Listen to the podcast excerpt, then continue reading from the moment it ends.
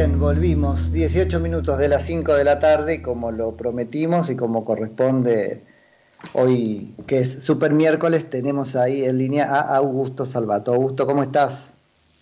¿Qué tal, Nico? Muy bien. ¿Cómo estás vos? Muy bien, muy bien. ¿Qué se cuenta? ¿Cómo te tiene la cuarentena? Y la verdad que em, ya con, mucha incertidumbre te diría, porque que, creo que es la, la, palabra eh, que define no solamente al sistema internacional, sino a nuestra vida en estos últimos días. Sí, sí, sí, totalmente. Igualmente se viene como repitiendo el esquema, ¿viste? Yo no sé si es una consigna del gobierno, o si los medios de comunicación estamos jugando a eso, pero te muestran la esperanza, cuando, cuando se renueva la cuarentena te dicen, ah, pero ya se corta, después este, se va a relajar, se va a flexibilizar, la vamos a administrar, no sé qué, y cuando se está cumpliendo el término ya te van avisando que seguro se renueva enterita. Sí, el problema es que, que bueno, o sea, es algo, eso es algo que se puede hacer una vez, dos veces, ya la tercera vez bueno. Eh, es más complicado, pero te diría que es algo que se está repitiendo en, en todo el mundo en general. Es como que hay que es parte también de la incertidumbre que hay hacia adentro en los estados eh, que, que no saben realmente hasta cuándo va a durar esto. Merkel, Ojo que hay que reconocerle que esto tiene naturaleza de, de, incierto en un punto, ¿no? Cuando te dicen es día a día, bueno, un poco lo es realmente. Totalmente. El problema es que los estados generalmente están acostumbrados a, eh, por lo menos, demostrar certezas. Eh, y creo que es algo también necesario porque si no la sociedad básicamente no, no podría organizarse. Em, pero fíjate, Merkel, por ejemplo, la, eh, la semana pasada dijo ya que, em, que esto es el, recién el inicio de la pandemia, ¿no? Eh, saben que los alemanes tienen mucha mayor tolerancia a este tipo de cosas, pero sería muy difícil que en Argentina el presidente diga algo, diga algo por el estilo. Algo semejante. Ahora, traes algo que está bueno desde el punto de vista de la, de la política y la función política del Estado y qué sé yo, y es que en general, eh, sí, si no tiene certezas, las inventa, y acá ni siquiera. Y sí, porque de alguna manera la política eh, se basa en generar esperanza y generar, eh, si se quiere, confianza. Eh, y alguien que no tiene certezas y que te dice, mira, no sé para dónde va a ir esto, eh, no cumple un poco con, lo que se espera de un, de un político. Creo que es parte también... Sí, tal cual, una dimensión de liderazgo pasa por ahí, ¿no? Totalmente, totalmente. Y es parte de lo que la sociedad espera. Sí, sí, sí, completamente. Che, ahí me tiraste a gusto este, algunos temas todos muy piolas, así que por ahí eh, los podemos charlar todos, o casi todos. Vamos a ver cuánto nos metemos en cada uno, pero ¿qué está pasando en Corea del Norte? Que hay tantos trascendidos, no sé, ¿qué certeza precisamente se puede tener sobre lo que ocurre ahí? Bueno, y ahí si volvemos, volvemos con toda la cuestión de la certeza y de la incertidumbre, Corea del Norte es quizá uno de los estados que mayor incertidumbre genera a nivel internacional, eh, en parte porque es un esquema, un estado muy cerrado, eh, del que se sabe muy poco y generalmente donde lo que se sabe eh, y lo que se puede llegar a, a, indagar hay que siempre tomarlo con pinzas, porque esta es la forma en la que se ha, si se quiere, construido la política exterior de Corea del Norte. Eh, pero hmm. básicamente lo, lo, que sucedió en las últimas semanas es que aparentemente habría habido una intervención quirúrgica al, al líder, de, al dictador de Corea del Norte, que es Kim Jong-un, eh, lo cual generó mucha preocupación entre algunos sectores, principalmente del ejército, por sobre su estado de salud y sobre un tema que no deja de ser importante, que es sobre la sucesión, si efectivamente le pasa algo. Eh, ¿Cómo, ¿Cómo es ahí el tema? Vos, vos lo llamaste ahí dictador, es una familia de dictadores en todo caso, porque sería como una dictadura hereditaria. ¿Cómo podemos, para, para tener una cierta composición de, lugar, ¿no? Eh, clasificar o describir la forma de gobierno ahí en Corea del Norte? Sí, es un sistema autoritario eh, y es un autoritarismo con características, eh, hasta te diría, donde la legitimidad del gobierno tiene tintes religiosos te iba a decir, hay mucho de carisma, ¿no es cierto? Es un liderazgo carismático, pero además es un liderazgo con características hasta divinas. de ah. hecho, por ejemplo, lo que se lo que generó tanta controversia es que Kim Jong-un no estuvo presente en las celebraciones del día 15 de abril, la semana pasada. Eh, el 15 de abril es un día, eh, el principal día, eh, si se quiere, nacional para, para Corea del Norte, y a diferencia de lo que pasa en la mayoría de los estados, esto no tiene que ver ni con ganar ninguna guerra, ni con la independencia, sino más bien con algo que es, hasta, hasta te diría, llama mucho la atención, que es el aniversario del nacimiento de Kim Il-sung, que es el abuelo de Kim Jong-un, el fundador de Corea del Norte. el primer Kim, digamos. De, claro, de, esta dinastía, ¿no? Que además es una dinastía que tiene carácter divino para, eh, para lo que es la doctrina Juche. La doctrina Juche es la doctrina de gobierno detrás de Corea del Norte, que crea este Kim Il-sung. Eh, y básicamente lo que dice es que la familia Kim, eh, digamos, estos son descendientes de los, de los dioses y que por ende tienen una legitimidad divina y que el poder se va pasando dentro de esa familia. Eh, entonces por eso el 15 de abril es un día tan importante y por eso llamó tanto la atención la ausencia de Kim Jong-un en este, en este día eh, donde se celebra. Claro, siendo, siendo el cuerpo humano que está en este, en, el que está en este momento residiendo la divinidad, digamos, una cosa así. Exactamente, y por eso la figura del líder es tan importante y tan incuestionable, te diría, mm. porque tiene un carácter divino que es lo que le da legitimidad. Algo que mm, nosotros lo estudiamos prácticamente en los libros, en, en Europa, en la Edad Media, era de esa forma. Eh, sí, carismático, yo para la audiencia cuando hablamos de carismático, no como que ejerce un ascendiente efectivamente sobre, sobre la este, población o los súbditos en virtud de alguna cualidad, no, carismático más en el sentido sociológico, digamos, de Weber y así. De Weber, claro. Sí, sí, totalmente, totalmente. Eh, y, básicamente que basa esa, esa legitimidad en ese, en ese carisma, en esa cuestión cuasi divina. Eh, sí, totalmente. Genera, gran preocupación eh, porque en realidad, por lo que es la, doctrina Juche, eh, como decíamos, es en lo que se basa el gobierno de Corea del Norte, tiene mucho del confucianismo, ¿no? Y, el y en base a eso, el respeto a la autoridad es muy importante, pero además el rol de las mujeres en la sociedad no es el de gobernar, y eso es importante porque la, la, figura, digamos, que naturalmente muchos podríamos pensar que reemplazaría a, a Kim Jong-un, en el caso de que efectivamente le pasara algo, es su hermana. Kim Yo-jong. Antes, antes de, entrar un poco ahí, ella ha desaparecido así largos ratos antes, ¿no es cierto? Sí, eh, fue alternando, digamos, en, en, su vida momentos de mucha exposición pública con muy poca.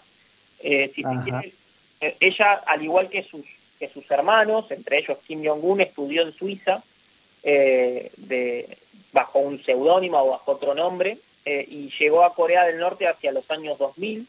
Ahí empezó a tener algunas apariciones públicas, especialmente en el funeral de su padre, y luego saltó, si se quiere, a, lo que es la popularidad, especialmente a nivel internacional, con lo que fue las negociaciones con Corea del Sur en los últimos Así es. Eh, y todos, la, todos la recordamos ahí en las imágenes llegando, ¿no? Representación del hermano. Exacto, y tuvo un rol fundamental, por ejemplo, en las negociaciones eh, que tienen que ver con la presentación de un equipo de Corea del Norte en las Olimpiadas de invierno que se hicieron en Corea del Sur. Sí.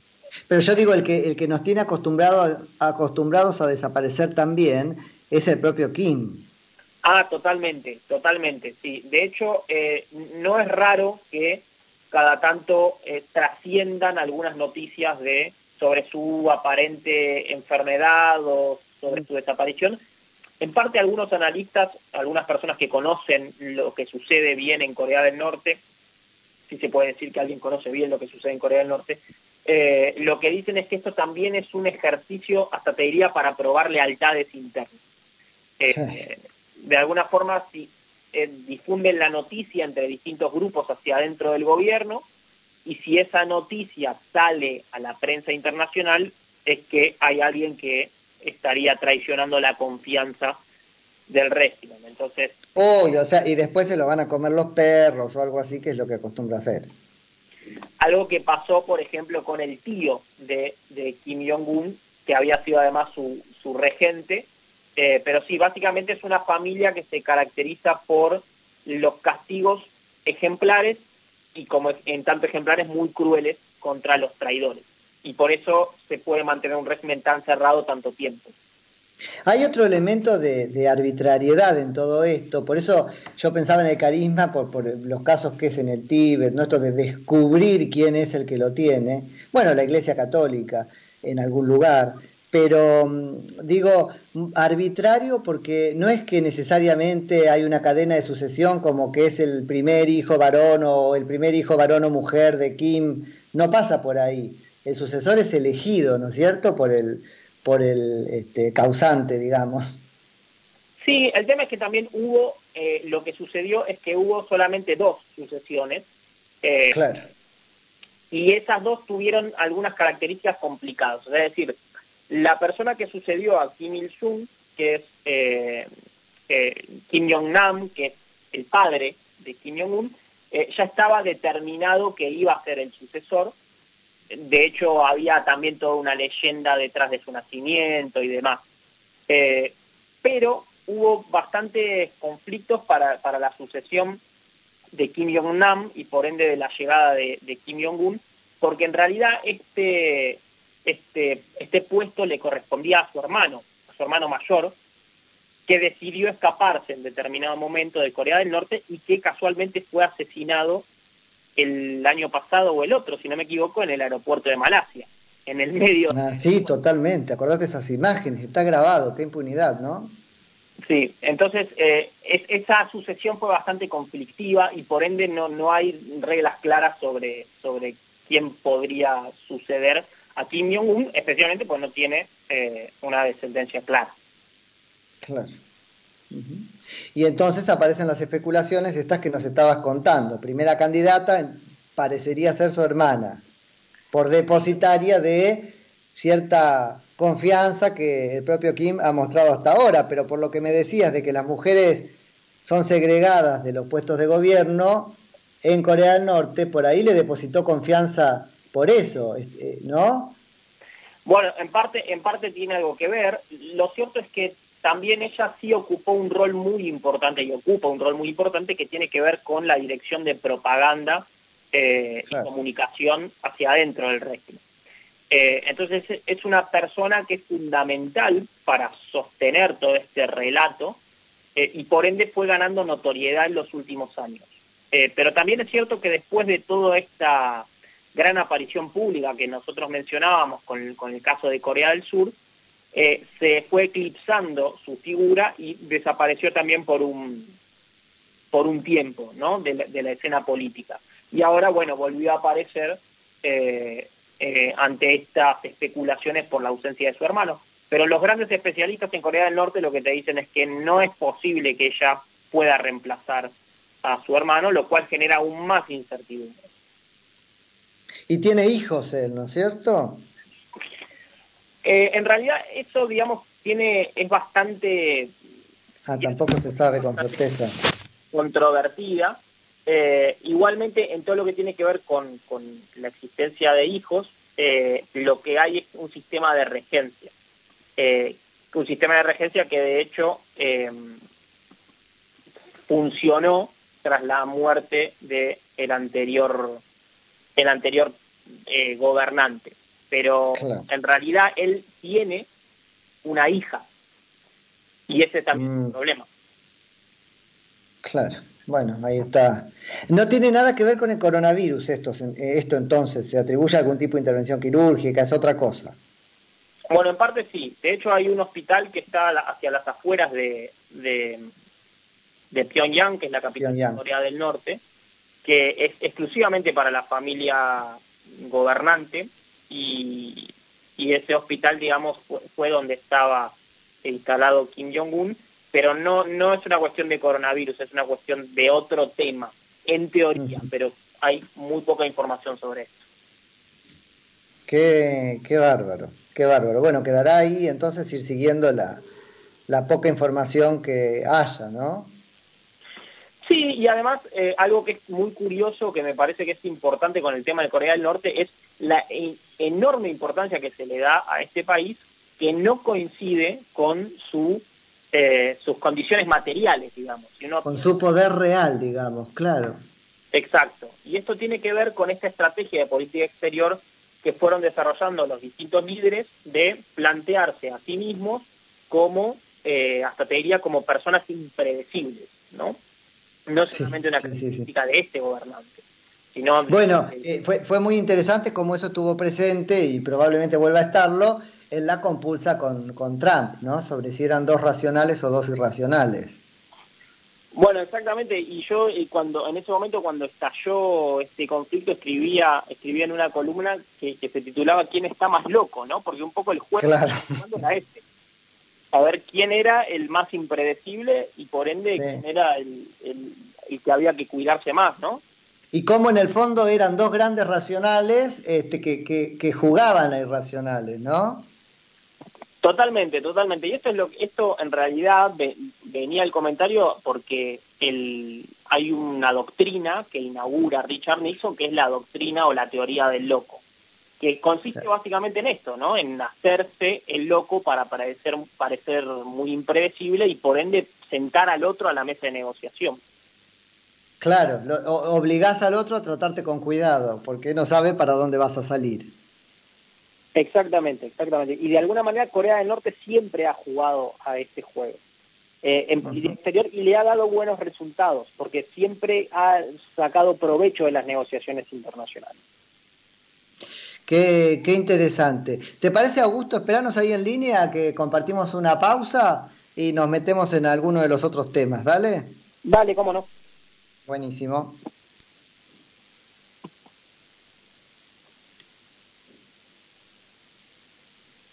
Ah, no sé si estás Pablo por ahí, pero la idea es que hagamos una, una pausita, cumplimos con la tanda de y media, que mira está un poco pasada, y después este, retomamos, ¿te parece? Dale. Escúchanos en cualquier lugar del mundo a través de nuestra página web www.conceptofm.com.ar o bajate nuestra aplicación FM Concepto y escúchanos en vivo. Con entrevistas, invitados, especialistas y los periodistas más calificados, cumplimos en informarte. Ahora solo queda en vos sintonizar Concepto 955. Periodismo, Periodismo NF. Olear, venta y alquiler de equipos multifunción. Sharp, Brother, HP. Conseguí el mejor precio en Olear. 4383 4200. Noticias, Opinión, música, comentarios, análisis. todo en un solo lugar. Concepto 955. Periodismo NFM. Hola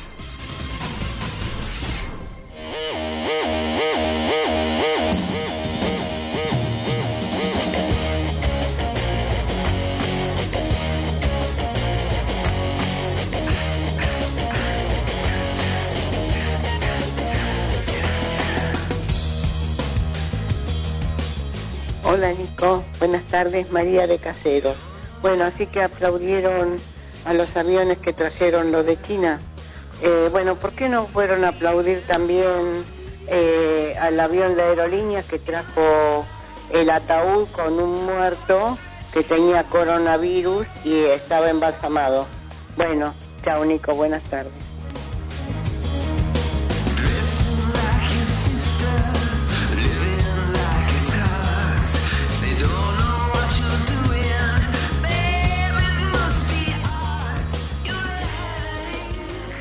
Bueno, muy bien, 38 minutos ya, mirá, de las 5 de la tarde. No sé si este, seguimos con Augusto ahí o tenemos que volver a llamarte. Vos me dirás.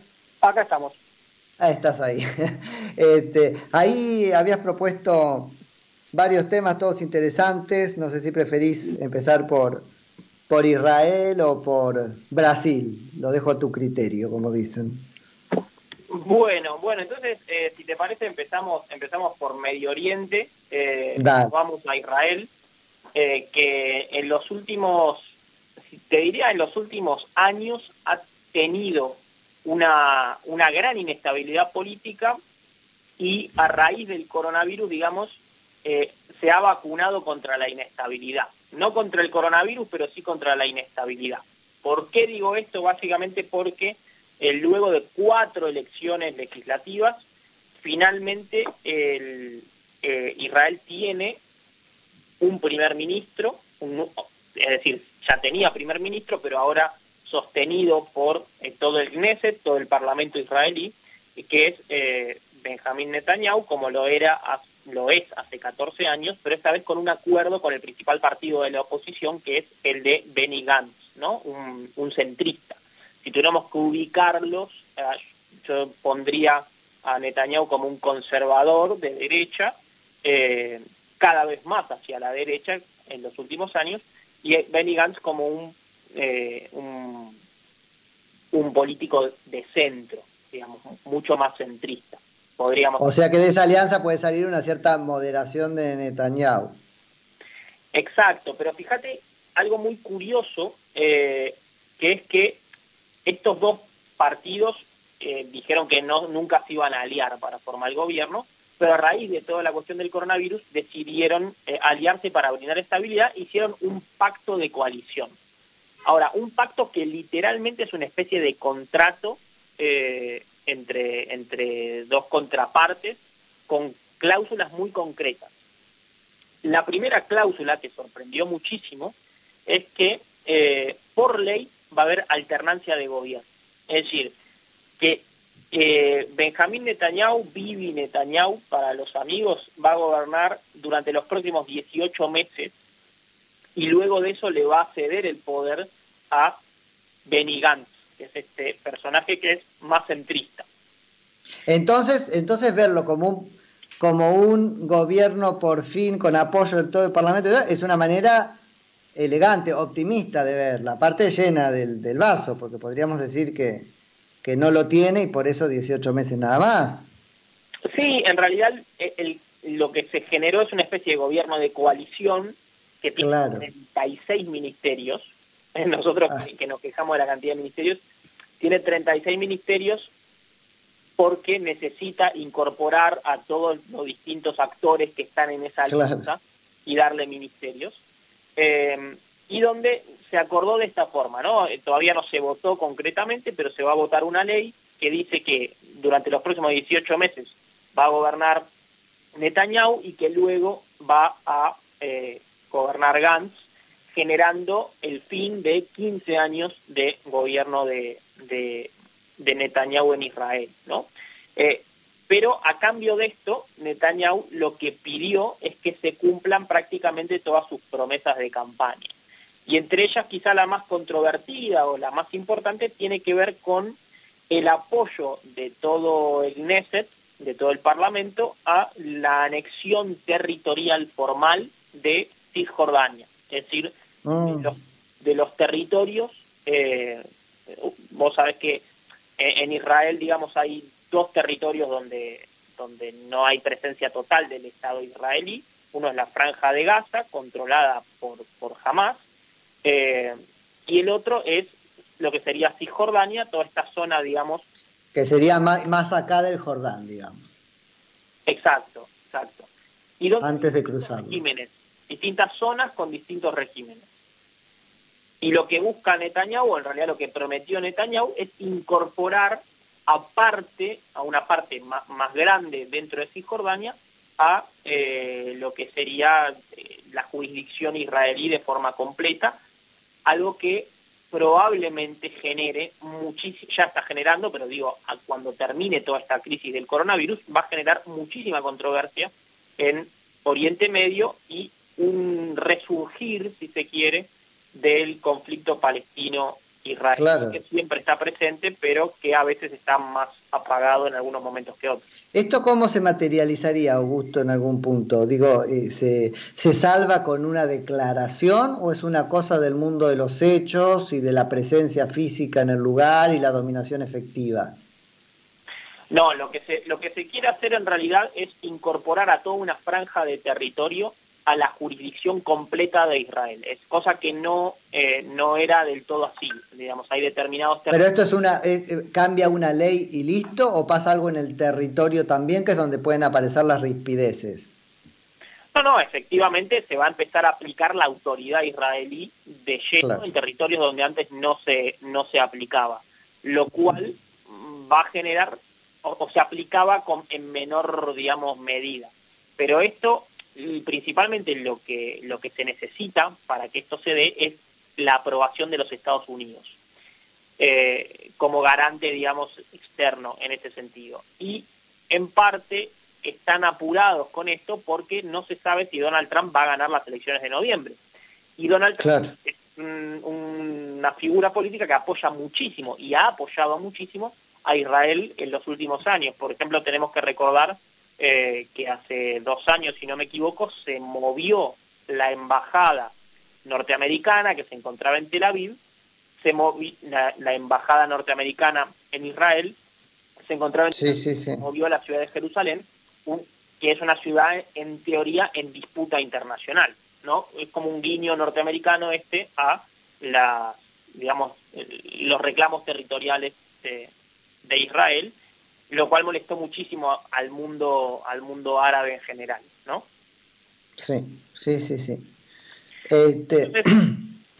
Eh, como consecuencia de este acuerdo entre, entre Gantz y, y Netanyahu, de este nuevo acuerdo político en Israel, lo que sucede es que probablemente nos vamos a encontrar con un Medio Oriente mucho más convulso en los próximos años, eh, especialmente alrededor de la cuestión palestina-israelí, y pero de alguna forma eh, Israel entonces se garantiza por lo menos 18 meses de estabilidad de gobierno, cosa que no gustó a todos los sectores, de hecho hoy se veían unas imágenes que, mostraban incluso hacia adentro de Israel protestas con la distancia social correspondiente, pero, pero protestas en contra del, gobierno.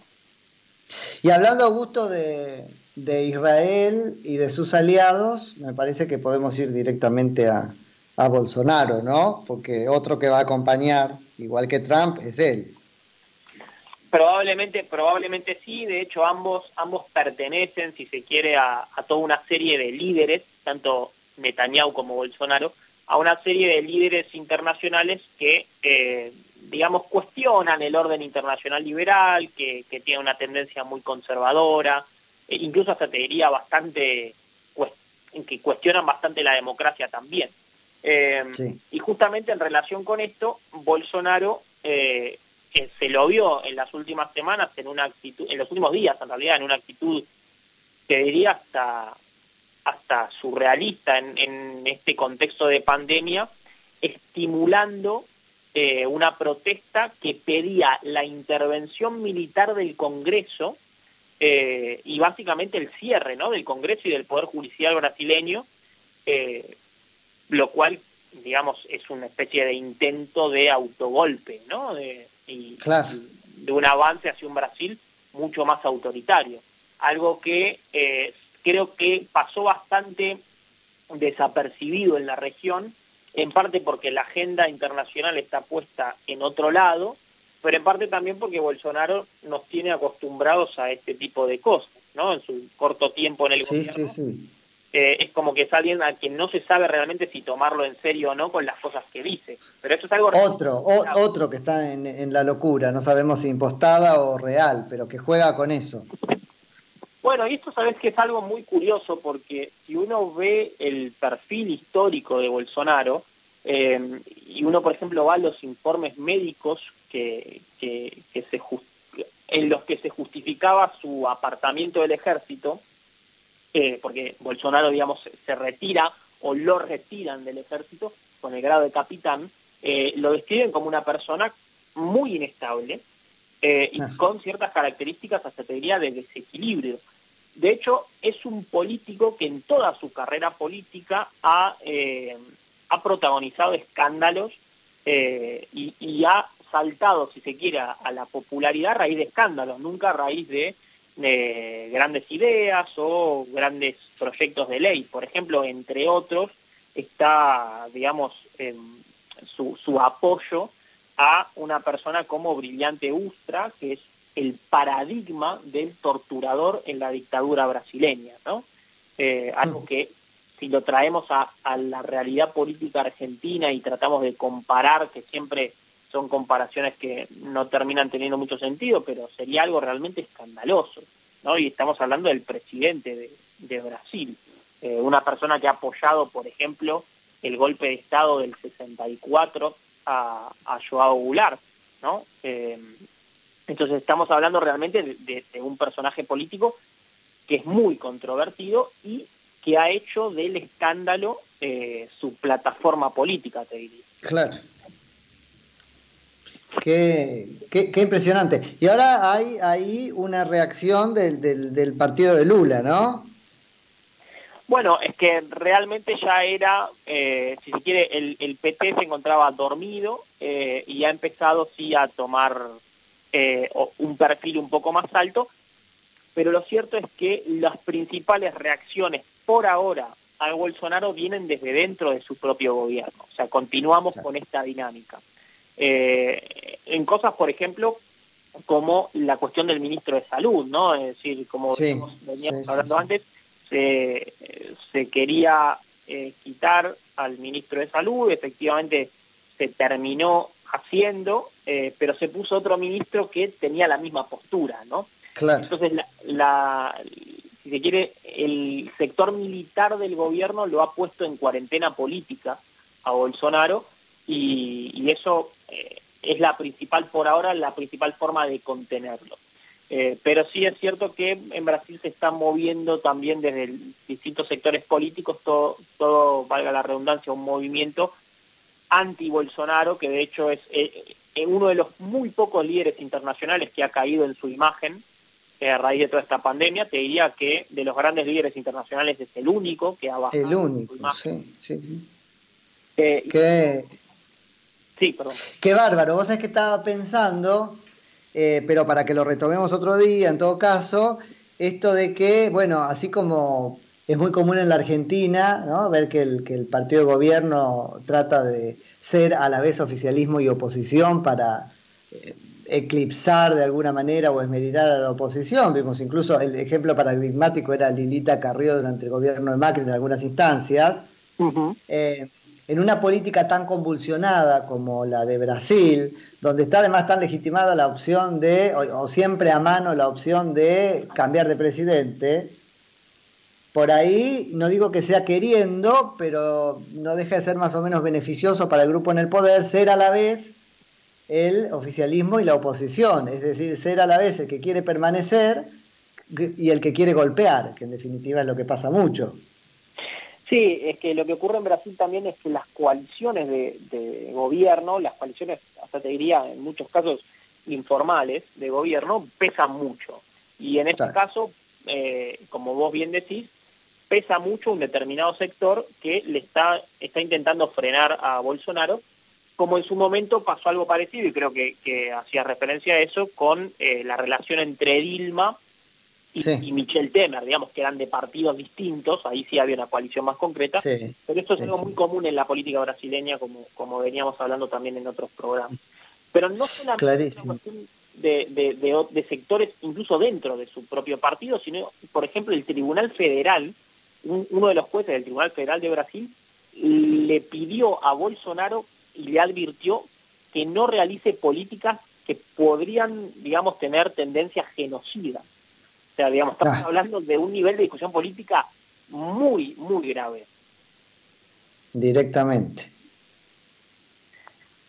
Entonces, bueno, eso genera toda una inestabilidad, o en realidad reproduce eh, algo que se, venía, se viene dando en Brasil hace muchos años, que es una fuerte inestabilidad política que eh, también le impide ocupar un sector de liderazgo que había ocupado en, su momento en América del Sur.